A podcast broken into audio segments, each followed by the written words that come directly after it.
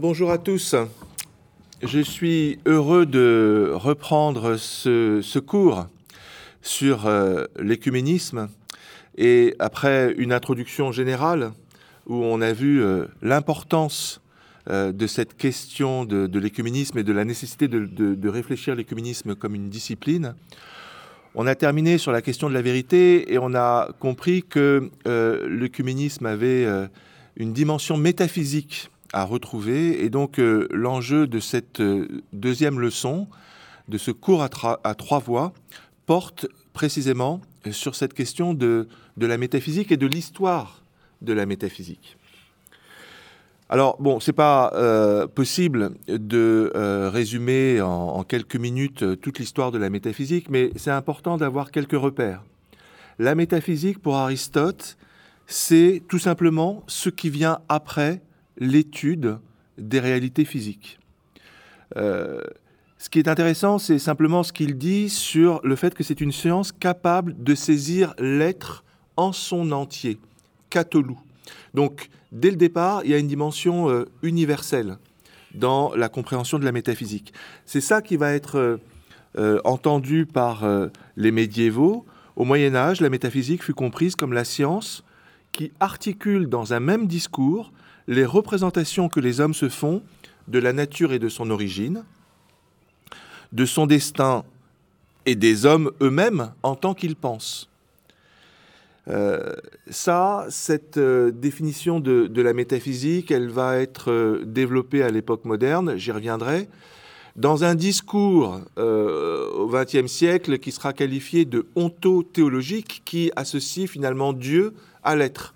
Et c'est ce qui est contesté par la, pensée postmoderne et qui aujourd'hui fait l'objet donc d'une redéfinition. En particulier en Angleterre, il y a un courant assez euh, intéressant qui s'appelle le mouvement radical orthodoxie, avec des, penseurs comme Catherine Pickstock et John Milbank et d'autres, et, donc qui essaient de revenir à, la possibilité d'une métaphysique. Et, dans cette perspective, la métaphysique, c'est donc une nouvelle définition, c'est ce qui rend possible un discours vrai, capable d'unir dans la splendeur le bien et le juste, du fait de sa capacité à s'ouvrir par la foi et la raison à ce qui pénètre et dépasse l'espace-temps de l'être. Ce qui pénètre et dépasse l'espace-temps de l'être. Euh, voilà, je, pense que c'est important euh, dès lors pour euh, nous de comprendre que l'œcuménisme, euh, c'est pas simplement une discipline qui a un rapport avec la théologie, c'est aussi une discipline qui a un rapport avec la philosophie. On l'a vu la dernière fois, qui a un rapport avec toutes les sciences.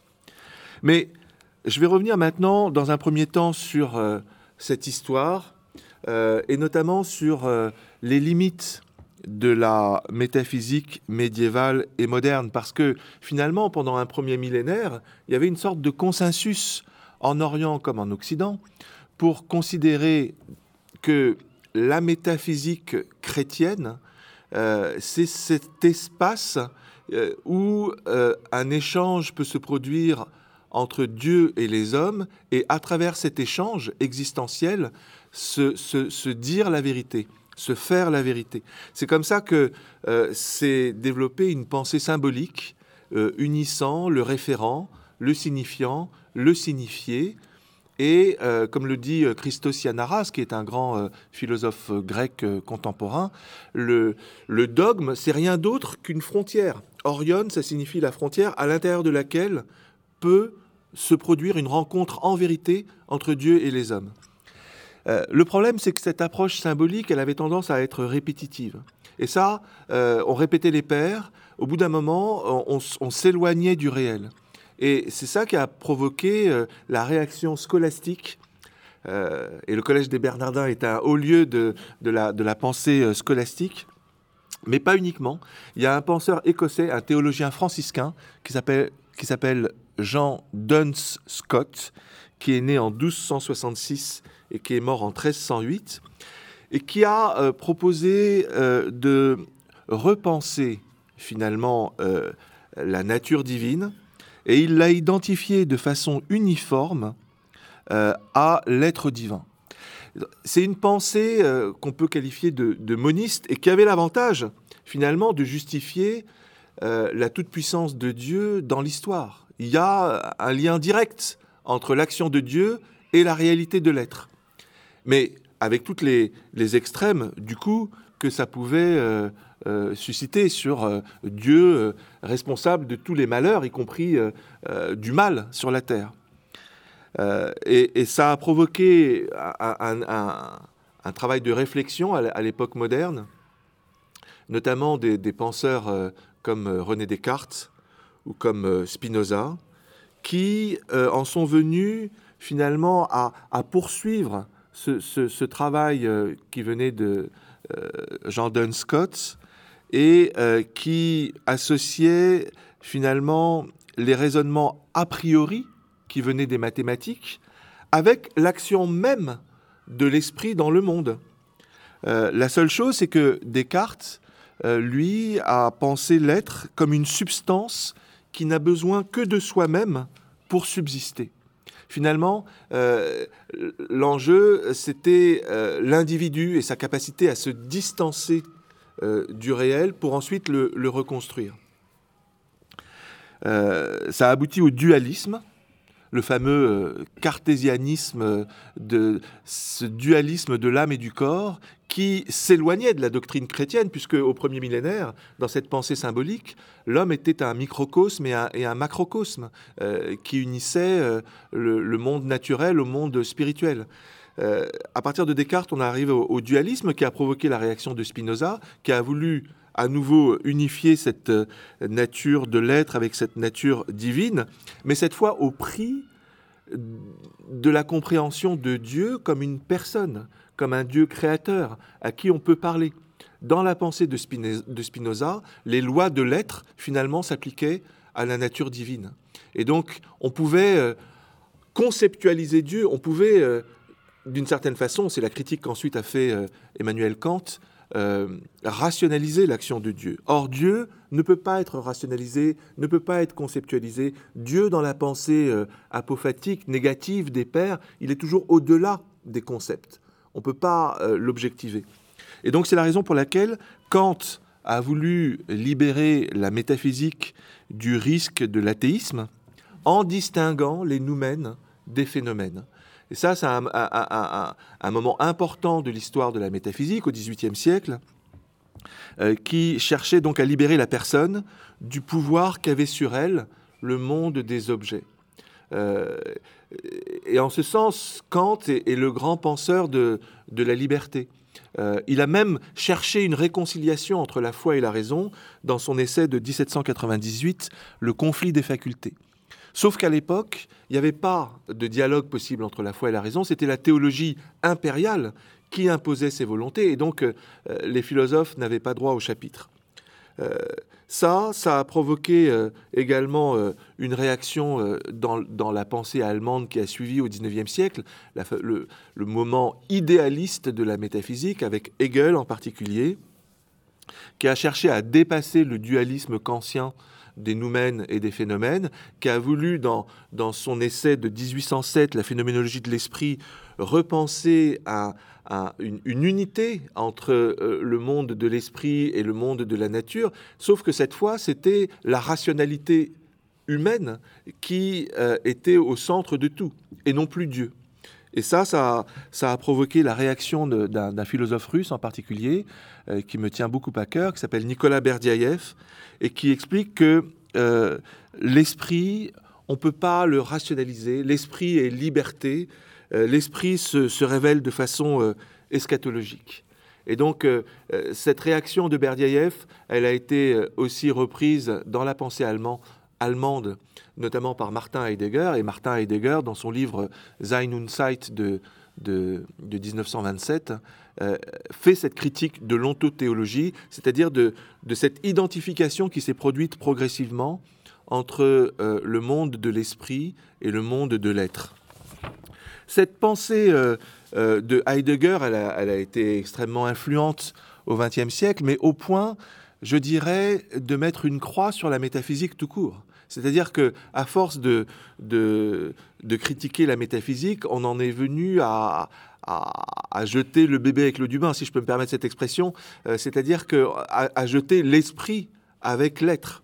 Et ça, euh, même si ça a eu euh, voilà, des effets importants, et je pense en particulier en France, Michel Foucault ou, Jacques Derrida ou d'autres ont, joué un rôle important pour sortir de cette finalement vision égocentrique, cette vision ultra-rationaliste qu'on avait à l'époque moderne, ils ne sont pas allés jusqu'à déconstruire une, certaine pensée nominaliste, une certaine pensée volontariste euh, qui identifiait le mot avec la chose.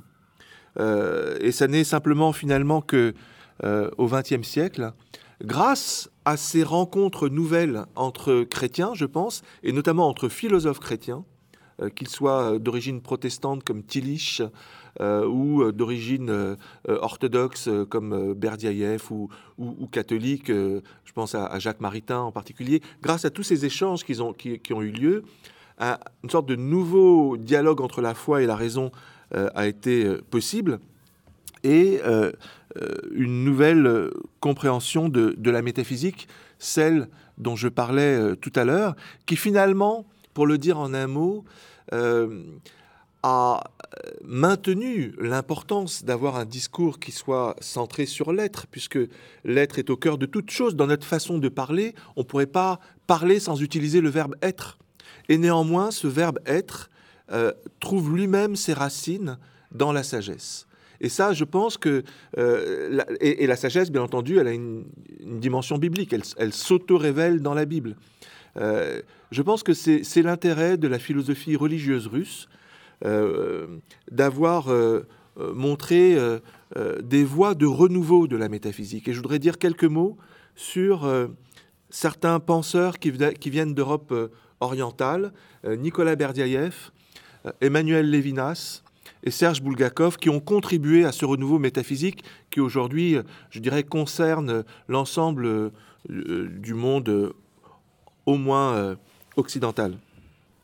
Alors, Nicolas Berdiaïev, il est né en 1874 à Kiev, il est mort en 1948 à, Clamart. Il y aurait beaucoup de choses à dire sur lui, mais pour ce qui est de notre euh, sujet maintenant métaphysique, euh, ce qui a été déterminant dans la pensée euh, de Berdiaïev, c'est l'idée qu'on doit avoir une nouvelle théodicée. ça veut dire, la théodicée, c'est l'origine du mal. Est-ce que le mal, il est en Dieu Est-ce que Dieu euh, permet le mal? Est-ce que Dieu est la source du mal? Euh, Lorsqu'on identifie Dieu avec l'être, oui, c'est la réponse euh, nécessaire. Tandis que si on a une démarche plus apophatique, on peut plus négative. Si, on arrive à distinguer l'absolu du Dieu créateur, si on arrive à, reprendre les textes des Écritures qui, expliquent en particulier dans la Bible que Dieu ne peut pas penser le mal, euh, euh, Dieu prend le mal en pleine figure, comme disait Léon Blois.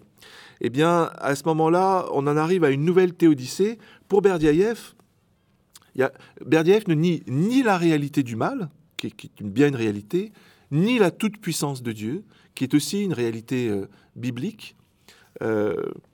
Dieu est présent dans le monde, mais n'agit que dans la liberté, n'agit que dans la grâce il y a un espace-temps qui est fait de liberté, qui n'est pas fait de, puissance et de pouvoir. Dieu n'agit pas à travers ce que nous, nous, avons, euh, nous entendons par le concept de pouvoir, mais il agit à travers la puissance de la grâce. Donc je pense que cette troisième voie, elle est extrêmement intéressante parce qu'elle a libéré un problème qu'il y avait dans la métaphysique depuis euh, Leibniz au moins, depuis Malebranche et d'autres, qui est de dire que euh, Dieu est amour absolument. Euh, il y a un autre penseur qui me paraît très important dans ce retournement de la métaphysique au XXe siècle, c'est Lévinas, euh, qui vient de, Vilnius, qui est d'origine juive, et qui a écrit un livre très important en 1961 qui s'appelle Totalité et Infini. Dans ce livre Totalité et Infini, il s'oppose à la pensée de Husserl, à une sorte de d'approche phénoménologique qui était dominante à l'époque, qui était dans la continuation de Kant, qui séparait les, les noumènes et les phénomènes, et qui faisait et qui était fondée sur l'intentionnalité comme adéquation à l'objet de la pensée. C'était ça le, cœur de la, de la pensée phénoménologique, qui, au bout du compte, était une pensée assez passive. la pensée religieuse inaugurée par Lévinas, c'est une pensée, et, je dirais aussi par Léon Chestov, c'est une pensée qui lutte contre cette passivité par rapport au monde des objets, et qui dit que l'homme est participant au réel, que l'homme est créateur et que Dieu a créé l'homme pour qu'il coparticipe au monde. Et donc, comment y parvient euh, euh, Lévinas?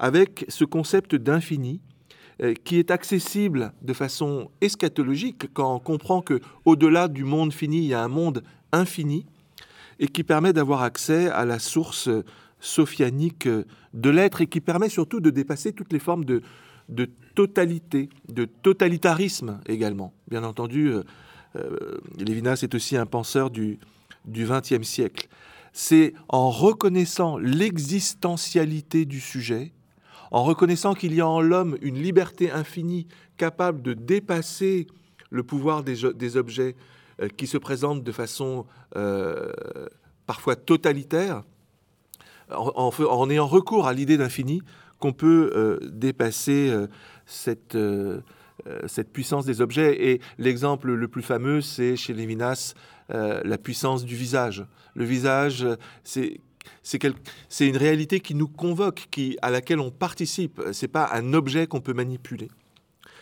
Il y a un troisième euh, penseur qui me tient beaucoup à cœur euh, et qui vient aussi d'Europe orientale, c'est le père Serge Bulgakov, qui est un théologien né en 1871 et mort en, 1944, lui aussi à Paris, qui a été le, doyen de l'Institut Saint-Serge à Paris, et qui a beaucoup dialogué et avec euh, le monde protestant, notamment avec Karl Barth, et avec le monde catholique, euh, notamment avec euh, Jacques Maritain, et qui remettait en cause cette idée thomiste, mais plus généralement scolastique, et surtout qui venait d'Aristote, comprenant Dieu comme le premier moteur, comprenant Dieu comme celui qui donne la pichenette pour, pour que le monde ensuite fonctionne par lui-même. Cette idée d'un Dieu cause ou d'un Dieu euh, émanation, comme ça a été aussi pris, euh, euh, compris dans, la pensée néo-platonicienne, ça s'oppose pour Bulgakov à la, à la, compréhension biblique du Dieu créateur. Dans la Bible, créer, c'est pas mettre en mouvement. Créer, c'est un acte, un acte profondément personnel et trinitaire qui est fondé sur l'amour. Et euh, l'être divin, dans la sagesse divine éternelle, acquiert par la création un autre être dans le monde, la sagesse créée. Et finalement, toute l'histoire du monde, c'est l'histoire de la rencontre entre cette sagesse créée et cette sagesse incréée. La Sophie divine, et là je cite le père Serge Bulgakov, la sagesse divine est l'unité intégrale du tout divin qui intègre chaque idée, chaque atome contemplé par la pensée du Verbe divin est pénétré par la puissance de l'Esprit divin. C'est une, une, définition euh, trinitaire euh, de, de, Dieu. Dieu s'auto-révèle dans la sagesse, Père, Fils et Saint-Esprit, et ça a bien entendu des, des, conséquences très importantes pour la métaphysique. Je passe maintenant la parole à Anne-Marie Reinen. Merci beaucoup, Antoine. Euh, je voudrais revenir à, quelques éléments de notre premier cours en, en disant qu'il y a une, euh, une, décision comme un a priori, soit avec celui qui était encore à l'époque euh, Joseph Ratzinger, on considère que les autres, ce sont des frères, mais séparés, soit avec Oscar Kuhlmann, euh, exégète et écuméniste protestant, Kuhlmann disait séparer mes frères. Et je, pense que curieusement le terme qui, porte le, poids dans, ces, clauses, c'est le dernier terme. Donc avec Kuhlmann, je dirais que nos églises sont séparées, mais sœurs. Ensuite, nous avons euh, vu notre position minoritaire tendance à, célébrer la réforme, à mettre en avant notre différence. Et c'est pourquoi il est important de rappeler, on ne l'a pas encore fait, que il y a trois caractéristiques qui sont communes à toutes les églises. Elles sont toutes catholiques. Elles sont toutes orthodoxes. Et elles sont toutes évangéliques. Ensuite, nous avons parlé, euh, ça se fait beaucoup de nos jours, on parle de la latence écuménique, d'un hiver écuménique relatif. On a l'impression d'une certaine, euh, lourdeur, euh, la ferveur des débuts, où est-elle maintenant? Mais je dirais que, en réalité, le problème, c'est pas tellement dans l'élaboration, le problème, c'est dans la réception les, grands changements, les, beaux documents qui, existent ne sont pas reçus. Et je pense que ça explique aussi euh, la raison d'être de ce cours, qui est de, vulgariser, donc dans un sens positif, de, faire comprendre les progrès qui ont été engrangés, les points d'arrêt derrière lesquels on ne reculera plus. C'est en mécanique la notion du taquet. Il y a certaines choses que l'on ne dira plus. On a, on, a engrangé des, points vraiment de, non-retour. Ensuite, nous avons parlé d'écuménisme et les protestants ont dit mais c'est pas un terme qu'on trouve dans les Écritures. Ce qu'on trouve par, par, contre dans les Écritures et qui peut compléter la notion d'écuménisme, c'est la notion de l'alliance. Alliance berit en hébreu, diatheke en grec, et puis le latin a trois termes. Madame qui est avocate, vous, vous reconnaîtrez euh, cette diversité latine, donc fedus, pactum et testamentum. Donc, il y a deux testaments, l'Ancien Testament, le Nouveau Testament. En réalité, il y a plus d'alliance que ces simples deux. Il y a l'alliance avec Adam, celle avec Noé, celle avec Abraham, celle avec Moïse, il y a une alliance avec David et il y a l'alliance avec Jésus. Nous dirions que l'alliance, elle, précède l'écuménisme dans la mesure où Dieu créateur entre en alliance avec tout ce qui a du souffle, tout ce qui a nefesh. Dans l'anthropologie biblique vétérotestamentaire, nefesh, c'est fondamental, c'est le souffle, tout ce qui a du souffle. Donc là, on prépare le terrain pour notre travail sur l'écologie. On a parlé déjà maintenant tout de suite là de, Karl Barth, ce qui nous permet de dire que il y a dans la théologie protestante du XXe siècle, qui est largement occidentale et même on peut dire germanophone, le centre des gravités s'est déplacé depuis, mais première moitié du XXe siècle, on a l'impression que la majorité des penseurs sont euh, soit russes, soit euh, allemands. Et donc on a ce qu'on appelle la théologie de la parole de Dieu, qui est un autre terme plus précis pour la théologie dialectique euh, qu'on associe à Karl Barth. Et on a une théologie tout aussi protestante germanophone, mais qu'on appelle une théologie de la culture et une théologie, on peut dire, ontologique. Donc là, nous rentrons dans le sujet qui a été euh, euh, défini pour ce deuxième cours. Comment est-ce que la théologie peut être ouverte aussi à la philosophie et plus particulièrement à la question ontologique, la question de l'être? Nous allons donc faire un, un tout petit parcours de, de, la contribution de Paul Tillich, ce théologien euh, germano-américain luthérien, et rappeler qu'il y a plusieurs aspects dans, dans, cette œuvre qui est très importante et euh, qui comporte des facettes assez distinctes et même des, des genres différents. Donc Tillich est né en 1886. Il fait partie de cette génération d'Allemands qui ont eu l'infortune de vivre non pas une guerre mondiale, mais deux guerres mondiales. Et il était très engagé en politique. Euh, il a fondé, avec notamment Martin Buber, le socialisme religieux. Et ses écrits contre les nazis, que vous voyez ici, euh, déterminent son, exil. Il va être contraint par le régime national-socialiste à s'exiler. À l'âge de 47 ans, non sans difficulté, il apprend euh, l'anglais et devient américain.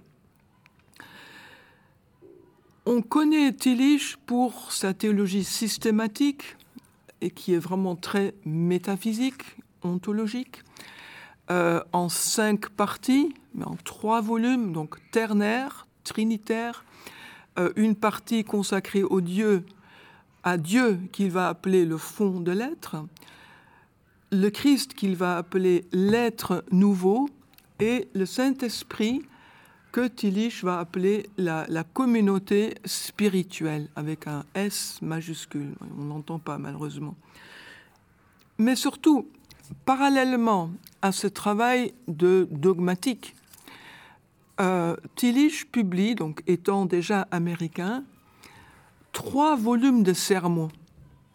Et aux personnes qui lui demandaient, euh, Herr Professeur, par où est-ce que je commence? Il disait, commencez d'abord par mes sermons.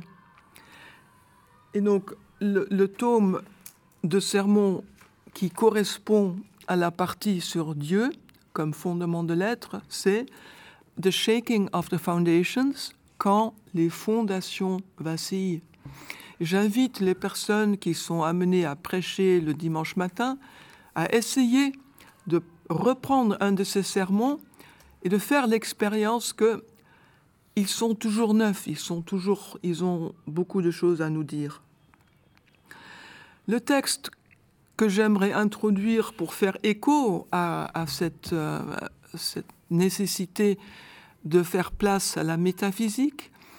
C'est un petit ouvrage, donc parmi les petits ouvrages de, de Tillich, on peut citer Le courage d'être, ensuite La dynamique de la foi et notre texte, La dimension oubliée ou Dimension perdue. En allemand, c'est Dimension perdue. L'intuition fondamentale de Tillich est celle de la profondeur. Si on oublie tout le reste et qu'on se souviendra de profondeur, ce sera bien. Tillich, c'est la profondeur. C'est à la fois son intérêt pour la psychanalyse, notamment euh, la version euh, de, Carl Gustav Jung, les archétypes, les symboles, mais aussi son côtoiement euh, fraternel avec Heidegger. On rappelle que pour Martin Heidegger, le critère de l'existence authentique, c'est la profondeur. Or, cette profondeur est, dans le diagnostic de Paul Tillich, une dimension oubliée, marginalisée car nous sommes engagés dans des relations mécaniques. L'horizontalité domine la vie pratique, la conception de la vie, nos divertissements, et nous sommes réduits à une seule dimension, celle des choses.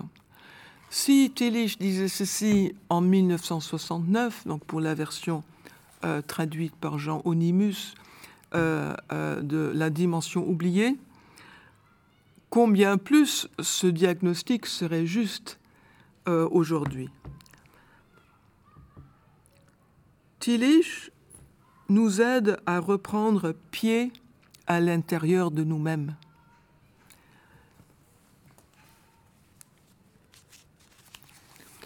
Alors cette dimension de la profondeur est une métaphore spatiale.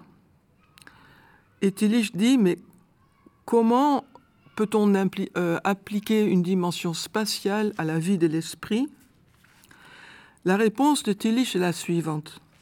Cela signifie que l'homme, l'être humain, a oublié la réponse aux questions fondamentales, particulièrement aux questions sur le sens de la vie. D'où vient-il? Où va-t-elle? Que doit-il créer et faire d'elle-même pendant le court délai qui sépare notre naissance de notre mort? Ces questions, dit Tillich, ne trouvent plus de réponse. À vrai dire, on ne les pose même plus. Être religieux signifie s'interroger passionnément sur le sens de notre vie et être ouvert aux réponses, même si elles nous ébranlent en profondeur. Ici, nous avons une définition de la religion qui va bien au-delà de la religion en tant qu'institution. Tillich dit une telle conception fait de la religion quelque chose d'universellement humain en tant que dimension de la, de la profondeur, ce n'est pas la foi à l'existence des dieux, ni même à l'existence du seul Dieu. Elle ne consiste pas, cette religion, en attitude et en organisation où se manifeste le lien de l'être humain avec son Dieu. Ici, Tillich parle de la religion comme rituel et même comme sacrement. Nul ne contestera que les religions historiques soient religions en ce sens, mais une religion en sa véritable essence est plus que cela. Elle s'identifie à l'être de l'homme pour tout ce qui met en cause le sens de la vie comme son existence même. Donc on voit ici une définition qui est existentielle, c'est le tout de l'être humain qui est concerné par la religion. C'est pas seulement la morale, par exemple. C'est vraiment euh, très réducteur que de réduire la religion à la morale ou même à l'éthique, ce qui un protestant est déjà plus acceptable. Mais la religion, si on suit cette définition très universaliste de Paul Tillich, elle est davantage.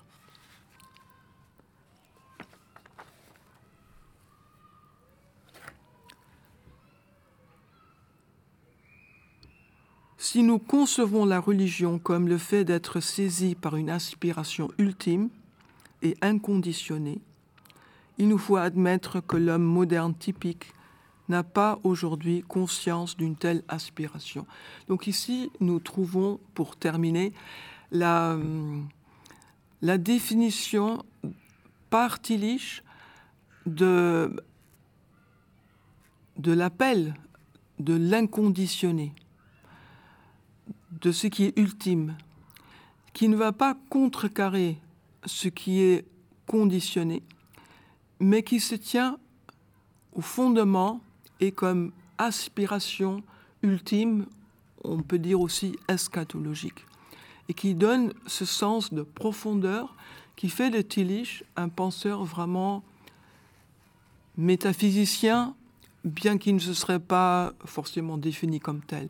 Mais donc voilà une ressource pour euh, un arrière-fond de la pensée théologique et même de l'écuménisme. Merci Anne-Marie. Et, ça signifie, je crois que chez Tillich, euh, la foi, il a une définition de la foi comme réalité la plus profonde de l'être. Oui. C'est ça, hein?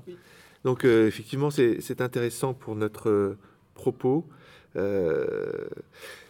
Père Richard Escudier, comment tu réagis à, cette approche métaphysique?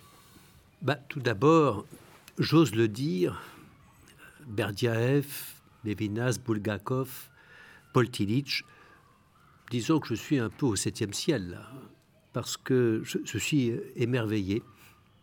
Voilà, Paul Tillich, euh, pour moi, c'est un très grand théologien. Cette liaison avec l'être, la pensée ontologique, euh, c'est le signe d'une réconciliation. Déjà, en soi, l'œuvre de Tillich est une réconciliation, euh, si j'ose dire, entre une pensée ontologique de l'être et puis une aspiration à la singularité, puisque euh, Paul Tillich ne perd jamais le, point de vue existentiel. Euh, Anne-Marie l'a souligné. Je pense aussi à son livre euh, Religion biblique et, quête de, l'ultime, qui est un, très très beau livre, évidemment, qui est central. Pour ma part, j'atterrirai, si je puis dire, en parlant peut-être davantage du langage. Puisqu'on évoque les limites du rationalisme contemporain, euh, il nous faut redécouvrir la foi comme méta-rationalité, c'est ce que tu nous proposais Antoine, et c'est tout à fait indispensable. Comment contribuer à l'émergence d'une nouvelle étape de la conscience humaine par-delà le rationalisme technoscientifique, ce paradigme qui, qui, nous, qui nous caractérise à notre époque, euh, qui se veut très scientifique, entre guillemets, qui peut-être ne l'est pas tant que ça précisément. Comment tâcher de vivre la pluralité des confessions et des religions, mais à travers la recherche d'une unité aussi du savoir humain, des connaissances humaines? C'est un grand enjeu. Quelle volonté dialogique entre les cultures, entre les confessions, les religions, les sciences face à l'esprit Parce que derrière euh, les évocations que vous avez faites, euh, il y a bien cette question-là, euh, cette capacité de l'esprit humain de rechercher dans le fond, la vérité qui est au fond de toute chose. Hein. Et ce parcours métaphysique nous a évidemment beaucoup aidés. Globalement, nous pourrions dire que ce projet répond à la prise en compte de la complexité aussi, la complexité du monde, encore une notion plus récente, nous la devons notamment, seulement, mais à Edgar Morin, euh, l'anthropologue, il ne s'agit donc pas seulement d'un discours sur la religion, mais de quelque chose de plus vaste, de l'épistémologie dans le fond, hein, d'une philosophie des sciences, c'est-à-dire une philosophie du savoir, euh, qui, nous, euh, qui nous met au contact de la nature, euh, de l'anthropologie, et qui nous permet, nous y reviendrons, de dépasser cette espèce de dialectique un peu superficielle, sujet-objet. On l'a déjà évoqué, mais c'est extrêmement important. Donc par-delà toute euh, cette euh, civilisation qui est la nôtre, euh, extrêmement binaire, rationaliste, positiviste, il nous faut nous ouvrir à une orientation foncière de l'esprit humain vers Dieu, vers l'être. Anne-Marie l'a très bien rappelé, vers l'être et vers Dieu.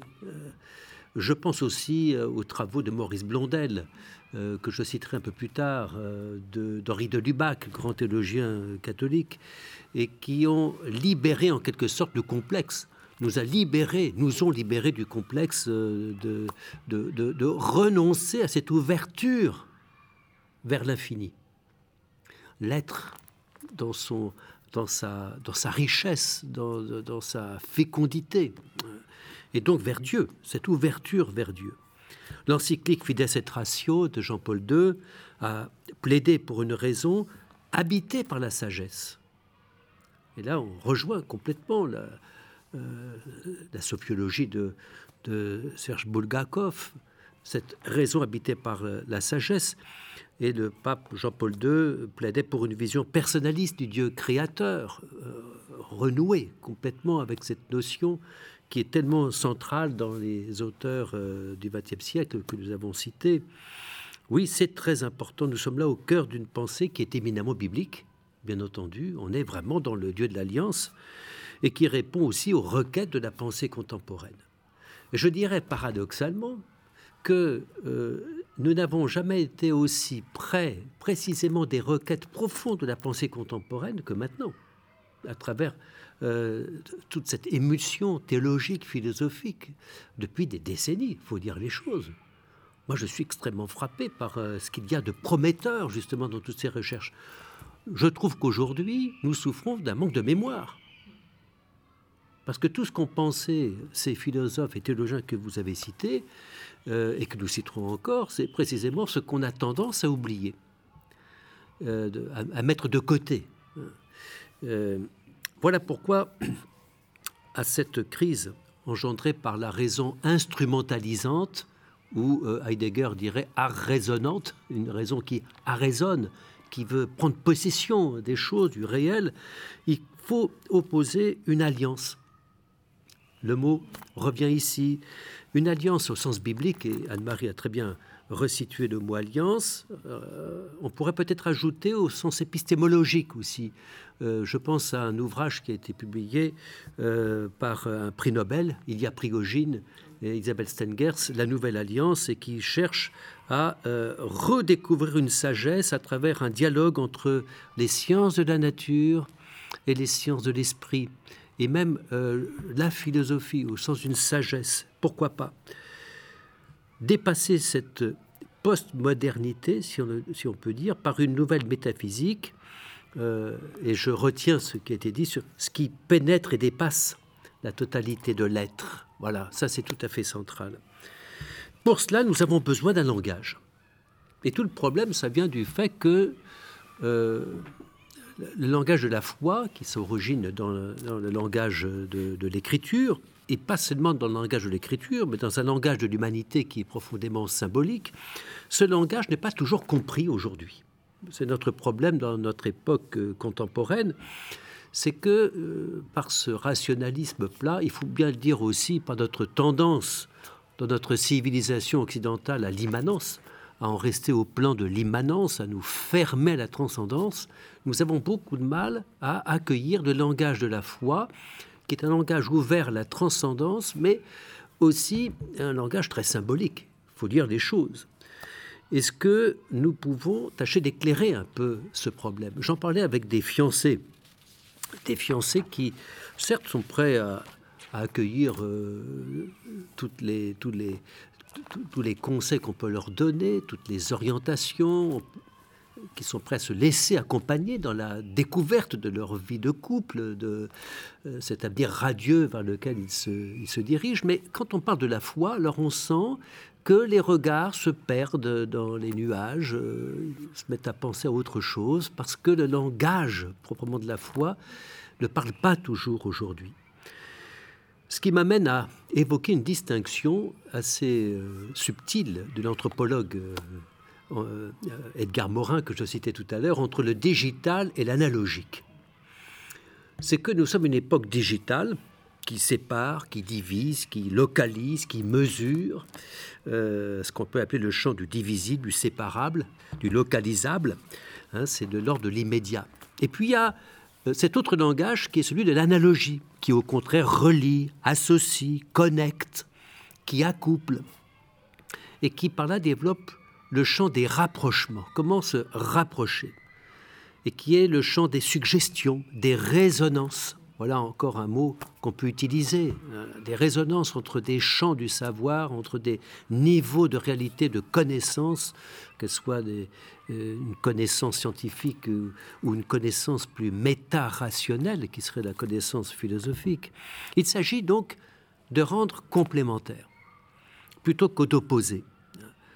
Le langage critique d'un côté qui sépare, et puis le langage analogique au contraire qui réunit. Le digital sépare ce qui est lié, et l'analogique lie au contraire ce qui est séparé. Le mouvement organisateur, si on peut dire, et, créateur de la pensée. Là, je pense qu'on rejoint la, sagesse au sens biblique du mot. Euh, la pensée établit une dialogique entre le rationnel et l'empirique, entre euh, le logique et l'analogique. Et pour aller un peu plus loin encore, entre le rationnel et même le mythique. On sait mieux maintenant que la mythologie, euh, ce n'est pas un, langage en deçà du langage, euh, comme le croyait Lévi Brûle. c'est déjà une rationalité, mais qui opère de manière symbolique pour rejoindre des niveaux de réalité existentiels, humains, spirituels, qui sont au-delà de la seule raison raisonnante, tout à fait capitale à mon sens. Et nous avons besoin de la foi, nous avons besoin de la croyance, la croyance qui nous dit qu'une certaine foi est essentiel, y compris à la science.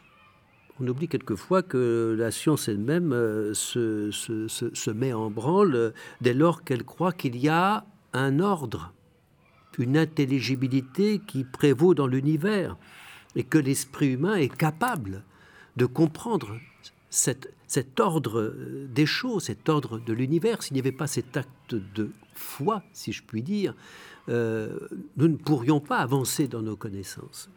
Il y a des a priori philosophiques de notre connaissance, y compris rationnelle, euh, et qui eux-mêmes reposent sur des postulats que, que la raison ne démontre pas, et qui sont comme donnés, en quelque sorte.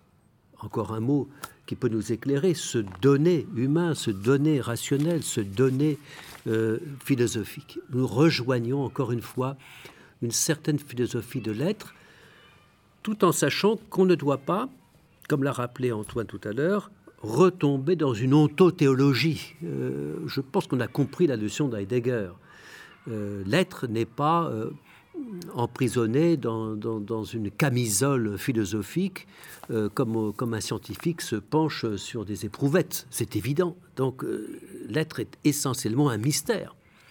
Et c'est le, le mystère auquel il faut revenir le sens de l'ultime dont parlait Paul Tillich si bien. Voilà. Alors, ce langage, ce langage, dans le fond, si je puis dire, c'est là où on entre dans une méta-rationalité, hein, bah, c'est le langage sacramentel. Euh, la logique euh, du langage religieux est une, est une, logique sacramentelle au sens le plus fondamental du mot. Hein, euh, ce langage sacramentel notamment chrétien, qui concilie toutes ces approches.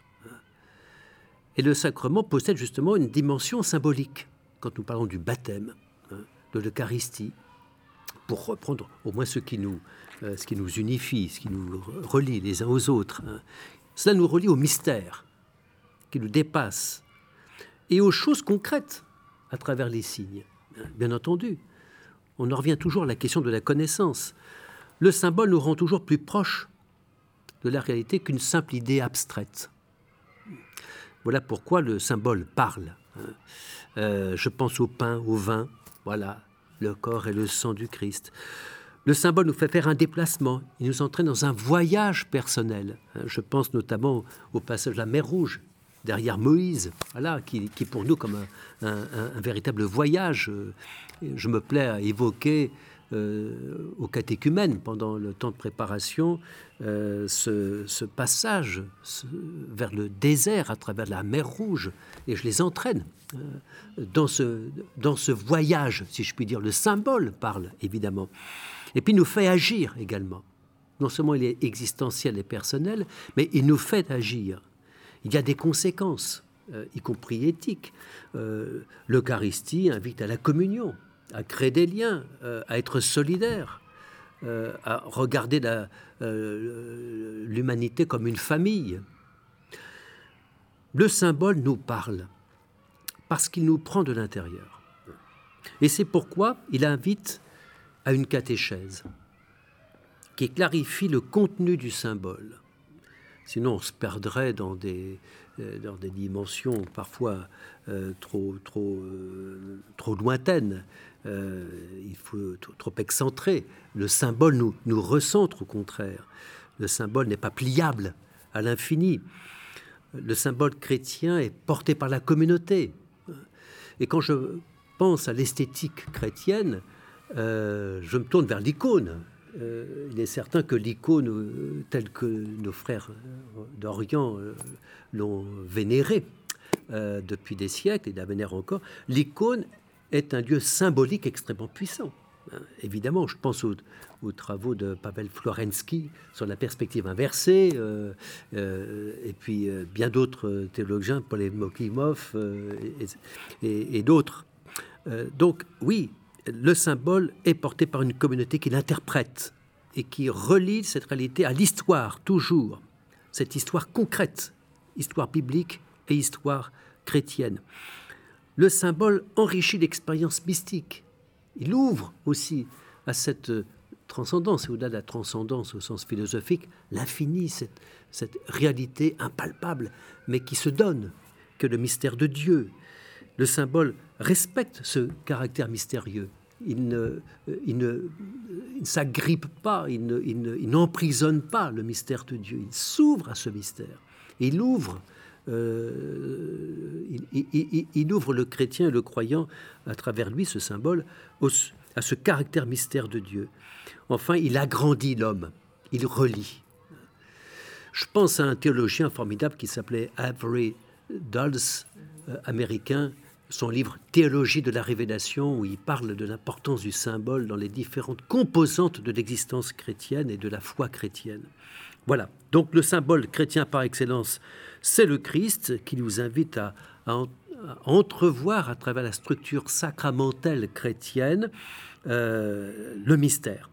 Ce mystère qui correspond, dans le fond, euh, cette, cette, manière plus exactement euh, symbolique de parler et de réfléchir qui correspond à la structure physico-spirituelle de la personne humaine.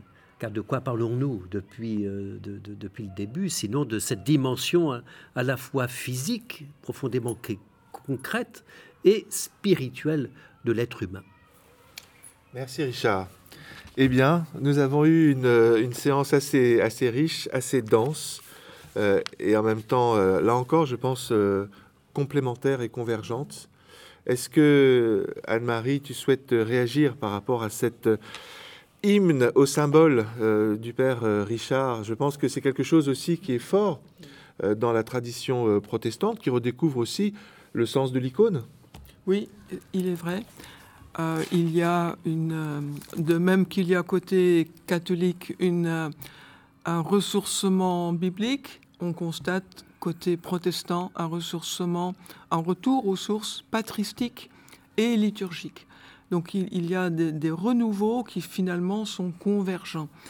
Pour l'auteur dont il a été question pour moi euh, dans, ce cours, Paul Tillich, euh, je voudrais souligner que c'est un théologien qui, a, qui apporte euh, une, une, réflexion à l'écuménisme en parlant d'une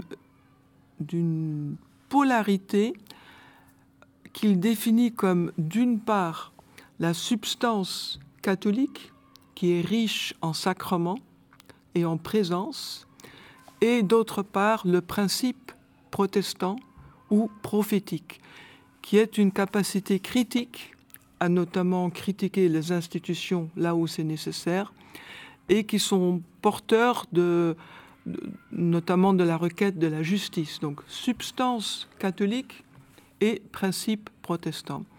Alors, est-ce qu'il y a des églises qui sont uniquement l'une ou l'autre? Il dira non. la substance catholique est surtout présente côté orthodoxe et catholique, mais le principe prophétique n'y fait pas défaut et vice-versa, une Église protestante qui serait uniquement porteuse d'esprit critique, elle, elle, s'auto-critiquerait jusqu'à aboutir à du néant. absence de sacrement, absence de profondeur, justement. Donc il souhaite que les deux soient, que ces deux soient, soient présentes, mais il, nous donne vraiment des outils pour, euh, pour apprécier ce qu'on appelle maintenant l'échange des charismes. Je pense que c'est important de, effectivement, sortir d'une vision trop confessionnelle de ce qu'on entend par l'Église catholique, ce mhm. qu'on entend mhm. par l'Église protestante ou l'Église orthodoxe. Il y a ce que dit Tillich. Euh, on pourrait dire finalement qu'il y a euh, un principe de, de régulation mhm. euh, qui est le, le cœur de l'identité catholique, avec la place forte de l'évêque de Rome en particulier, un principe de résistance mhm. qui est euh, au, fondement même de la, de la, de la réforme. Il y a un principe orthodoxe au sens confessionnel du terme qui est celui de la vision. Euh, euh, Jean et, Jacques sont les, les, deux apôtres qui ont été appelés par le Christ fils du tonnerre, et notamment Jean qui a eu cette vision de l'Apocalypse. J'ai l'impression qu'au XXe siècle, on, a redécouvert aussi euh, l'idée de liberté profondément. Donc régulation, résistance, vision, liberté, finalement, c'est des quatre principes que chacune des différentes confessions chrétiennes ont, développés, mais, mais, mais, qui dépassent l'identité confessionnelle. Je pense que c'est quelque chose d'important. L'Église catholique aussi euh, euh, fait ce travail de, de, de dépassement d'une vision euh, uniquement... voilà. Il faudra d'ailleurs que l'on revienne sur cette notion parce que on aura le temps dans le cours de nos entretiens quand on parle de réalité transconfessionnelle, euh, transreligieuse aussi, ça mérite qu'on s'y arrête de manière plus, plus complète puisque il y a deux manières d'entendre le, mot euh, transconfessionnel. Il y a une manière extrêmement positive qu'on a rappelé depuis le début, à savoir euh, ce qui nous unit plutôt que ce qui sépare c'est le paradigme de, conjonction plutôt que de disjonction, euh, sans pour autant oublier les singularités. Ce serait un, deuxième sens qui serait négatif alors. Euh, à ce moment-là, ce serait d'oublier l'apport de chaque confession ou singularité de chacune d'entre elles. Euh, et je pense que notre propos, c'est précisément d'éviter euh, toute espèce de syncrétisme. On y reviendra d'ailleurs parce que ça fera partie de nos entretiens. Euh, tout, syncrétisme ou tout, je dirais, optimisme naïf en la matière. Ce sera passionnant d'en reparler. Qu'est-ce que tu en penses? L'écuménisme, c'est pas du syncrétisme, c'est le respect des identités et en même temps une volonté de, mm-hmm. de les faire converger, c'est ça? Je pense que ce qui est important dans le dialogue écuménique, c'est cette posture que j'ai citée à propos du, euh, Chicago Lambeth Quadrilateral.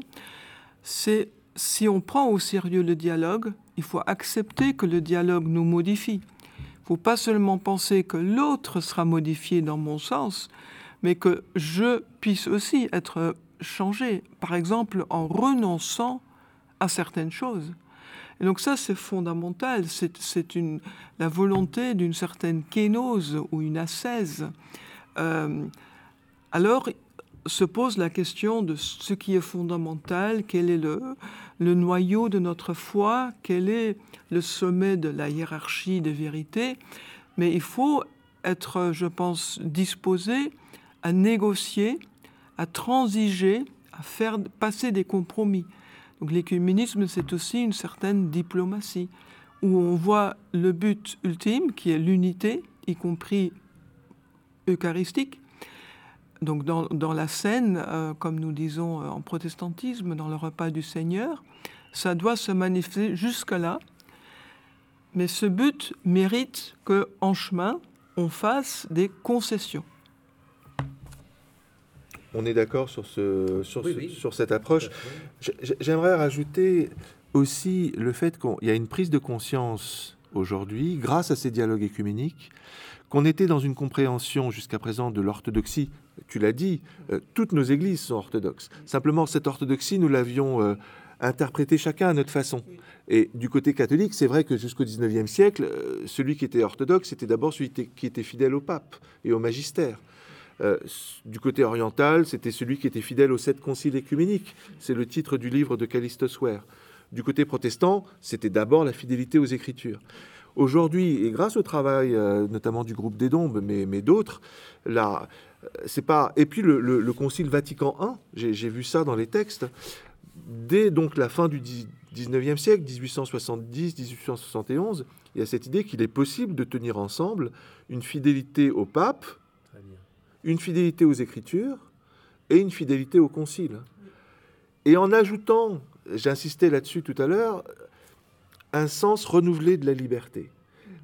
Et c'est ça qui rend possible un nouveau dialogue avec la, le monde contemporain, parce qu'il y a eu aussi une coupure, il faut bien le dire, au XIXe siècle, entre le monde des églises et puis le monde des Lumières, qui a été happé par une forme de déisme. Euh, et qui avait comme vérité qu'il y a une liberté fondamentale en l'homme euh, qui, doit être reconnue et que les églises ne reconnaissaient pas toujours. Donc si on met ces quatre euh, principes ensemble, de fidélité euh, à cette liberté incréée, à cette dignité infinie de chaque être humain, avec une fidélité et au pape, et aux écritures, et au concile, alors il y a des convergences nouvelles qui sont possibles. Est-ce qu'on est, est, est d'accord dans cette orientation? Oui, oui, tout à fait je vois très bien dans, quel, dans quel sens on, s'oriente et je crois que là, il s'agit plus que d'une complémentarité, il s'agit d'une d'une compréhension réciproque vers cette unité sous-jacente, en quelque sorte. Voilà, dans la reconnaissance de ce que l'autre porte de vérité, euh, ce qui est une révolution euh, ascétique par rapport à ce qu'on a vécu dans les siècles passés, évidemment. Je rappelle le sens fort du mot symbole. Quand on dit euh, Ah, il est condamné à payer un euro symbolique, c'est-à-dire rien, c'est pas du tout dans ce sens-là que nous comprenons le symbole. Le symbole à l'origine, c'est la pièce de terre cuite qu'on casse en deux et qui, réunis, euh, font la preuve que le porteur du, tesson de terre cuite est authentique fiable. Après, le symbole, c'est aussi la confession de foi, euh, donc le symbole des apôtres.